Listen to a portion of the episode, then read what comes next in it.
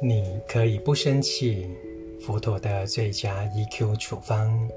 一行禅师，意识中的地下室与客厅，我们可以将意识比喻成一座房子，把它分成两部分。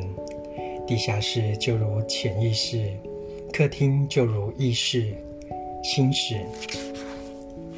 愤怒等负面心情会以种子的形式留在潜意识地下室里，直到你听见、看见、阅读或思考某件事，正巧碰触到愤怒的种子，它就会浮现在心室客厅里。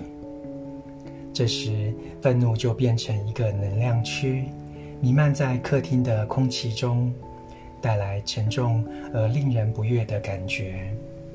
所以，当愤怒的能量升起时，我们就会感到痛苦。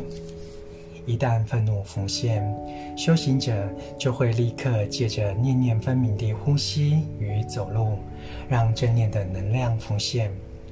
如此，另外一个能量区——正念的能量区就产生了。所以，平时练习如何念念分明地走路与呼吸。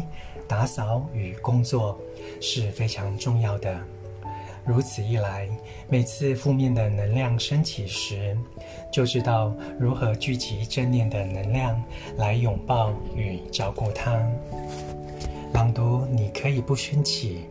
佛陀的最佳 EQ 处方。